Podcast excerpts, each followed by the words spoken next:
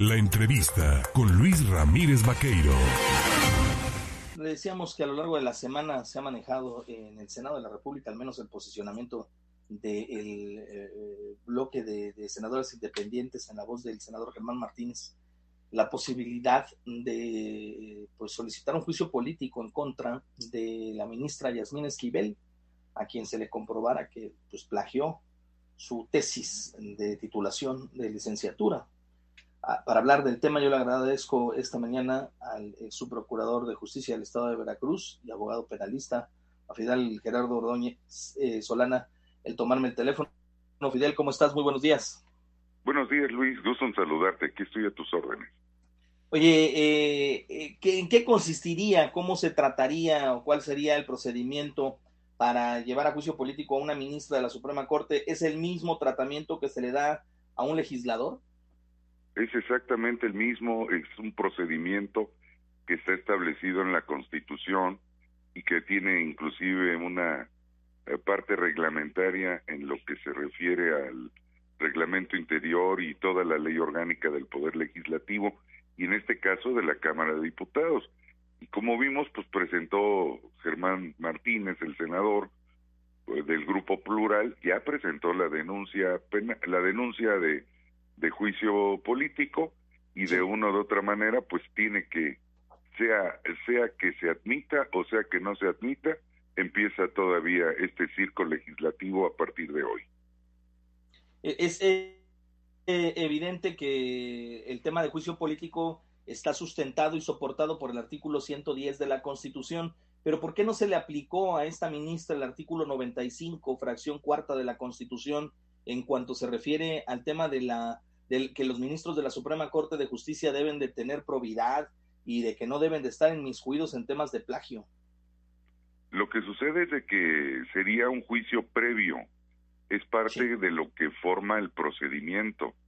¿sí? Eh, si se trata de aplicar en ese sentido, pues estaría aplicando una pena anticipada al desarrollo de la ministro y de una u otra manera así no puede no no puede manifestarse primero es un procedimiento de juicio político que tiene que ser con su admisión y obviamente respetando las garantías de legalidad, debido proceso, audiencia y todo lo demás.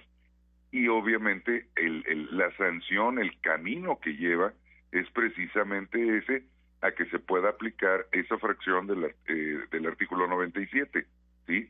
Entonces, obviamente, eh, esa es la sanción que se da.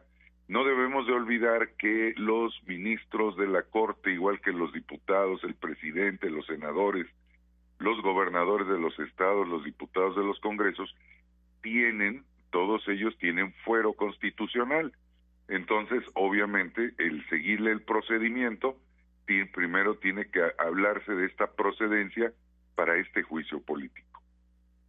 Eh, es eh, evidente que la UNAM pues, y la Secretaría de Educación Pública eh, se aventaron la pelotita con respecto al tema de si le cancelaban o no el título a esta ministra, pero los ministros de la Suprema Corte de Justicia no tienen ningún recurso para tratar de pues cuidar, no manchar la buena imagen de la Suprema Corte de Justicia por casos de esta naturaleza. Lo que pasa es de que en este tema que se ha vuelto muy enrarecido, se ha hablado demasiado por una intención primera. Yo creo que si la ministro Yasmín Esquivel Moza no hubiera pretendido ser presidente de la Suprema, no hubiera habido tanto problema como lo hay en este momento, porque lejos de hacer un linchamiento mediático, se ha dado una serie de interpretaciones sanas y equivocadas por parte de la autoridad. Sabemos que el gobierno federal, pues obviamente que depende del Poder Ejecutivo, pues la iba a proteger y por eso la Secretaría de Educación dijo absolutamente que era imposible que ellos pudieran revocar ese ese ese ese título con ese esa cédula profesional. Mas sin embargo, entendemos bien que hay antecedentes ya de procedimientos donde en algunos estados de la de la República Mexicana y por vía de juicios que se han llevado inclusive ante eh, algunos tribunales colegiados del Poder Judicial Federal, sí se ha determinado la remoción por parte de la Secretaría de Educación de algunas cédulas profesionales. Entonces, esto, esto impera en un principio básico de que de, de, la integridad del poder judicial y que obviamente en este momento pues lo que han tratado de solventar políticamente es algo que jurídicamente tiene un vicio y ese vicio pues es la falta de una cédula profesional que sea eh, irrefutable, ese sería el término jurídico. En el caso de que fuese eh, pues cancelada la cédula profesional y al mismo tiempo se le estaría no reconociendo su titulación, eh, ¿qué efectos tendrían las pues decisiones tomadas por esta ministra a lo largo de 30 años dentro de su carrera como dentro del Poder Judicial? Es que no ha estado en el Poder Judicial, ahí hay una confusión. Ella ha estado trabajando en, en, en los tribunales administrativos de la Ciudad de México. En el Poder Judicial Federal casi no tiene antecedentes. Esa fue una de las críticas que se le dio durante mucho tiempo, porque obviamente pues no tiene una carrera en el Poder Judicial Federal como tal.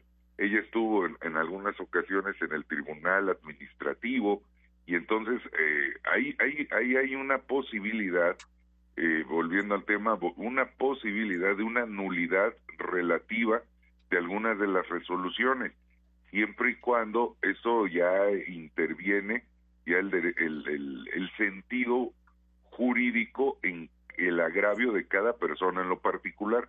No puede hablarse de un tema de naturaleza genérico. Ahora, de, de, todas maneras, siendo ya ministra de la Suprema Corte de Justicia, las resoluciones que hubiese fallado en caso de una anulación de la cédula profesional o de cancelación de título, sí provocarían que volvieran al origen de, de todas estas determinaciones, ¿no? Siguen siendo provisionalmente nulos los actos, pero son de nulidad relativa, no de nulidad absoluta, porque todas las resoluciones que dicta la, la, la Suprema por vía del pleno o de la sala, siempre intervienen mínimo tres personas. En el pleno son once. Entonces no es una decisión singular. Si hubiera sido juez de un juzgado de distrito, otra cosa sería en la apreciación jurídica. Pero en este caso, eh, por eso es de que existe una nulidad relativa, ella ha votado con base en once cuando es el pleno y en tres cuando es la sala. Entonces, no hay, por ahí no es el camino para entender que haya una nulidad absoluta de todas las sentencias.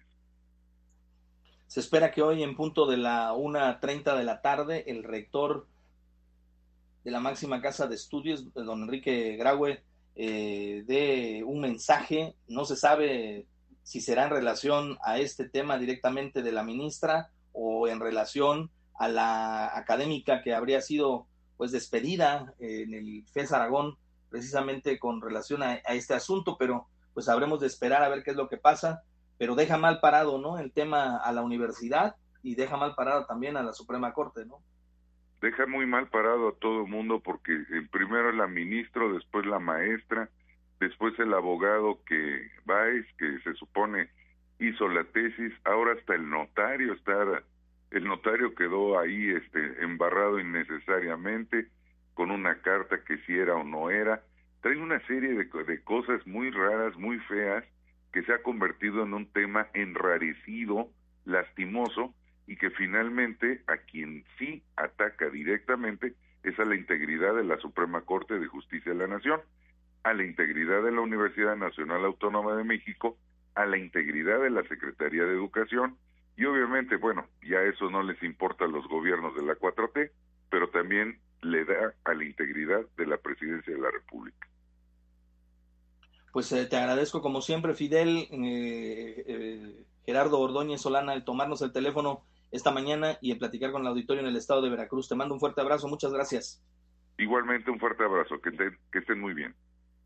Gracias, ahí tiene usted la opinión de un experto con relación a este tema. En cuanto al tema del juicio político, habrá de proceder o no habrá de proceder. Lo cierto es que deja muy mal parada a la Suprema Corte de Justicia, muy mal parada a la UNAM, muy mal parada a la SEP y a la propia presidencia, quien la andaba postulando para ser ministra presidenta de la Suprema Corte.